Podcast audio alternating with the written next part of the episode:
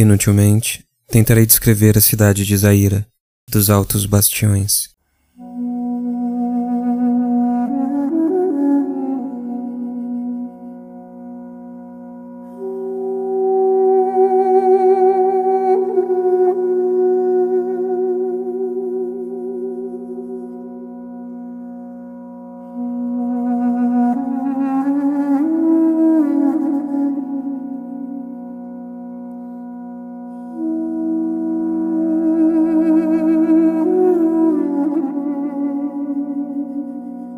Poderia falar de quantos degraus são feitas as ruas em forma de escada, da circunferência dos arcos dos pórticos, de quais lâminas de zinco são recobertos os tetos.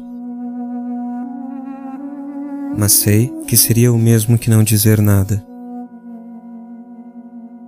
A cidade não é feita disso, mas das relações entre as medidas de seu espaço e os acontecimentos do passado. A distância do solo até um lampião e os pés pendentes de um usurpador enforcado. O fio esticado do lampião a balaustrada em frente, e os festões que empavesavam o percurso do cortejo nupcial da rainha. A altura daquela balaustrada e o salto do adúltero que foge de madrugada. A inclinação de um canal que escoa a água das chuvas e o passo majestoso de um gato que se introduz numa janela. A linha de tiro da canhoneira que surge inesperadamente atrás do cabo e a bomba que destrói o canal.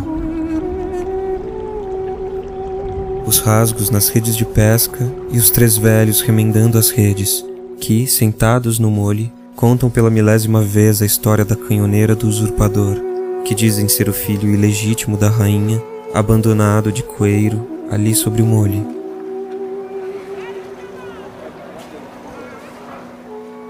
A cidade se embebe como uma esponja dessa onda, que reflui das recordações e se dilata. Uma descrição de Zaira, como é atualmente, deveria conter todo o passado de Zaira. Mas a cidade não conta o seu passado. Ela o contém, como as linhas da mão, escrito nos ângulos das ruas, nas grades das janelas, nos corrimãos das escadas, nas antenas dos para-raios, nos mastros das bandeiras.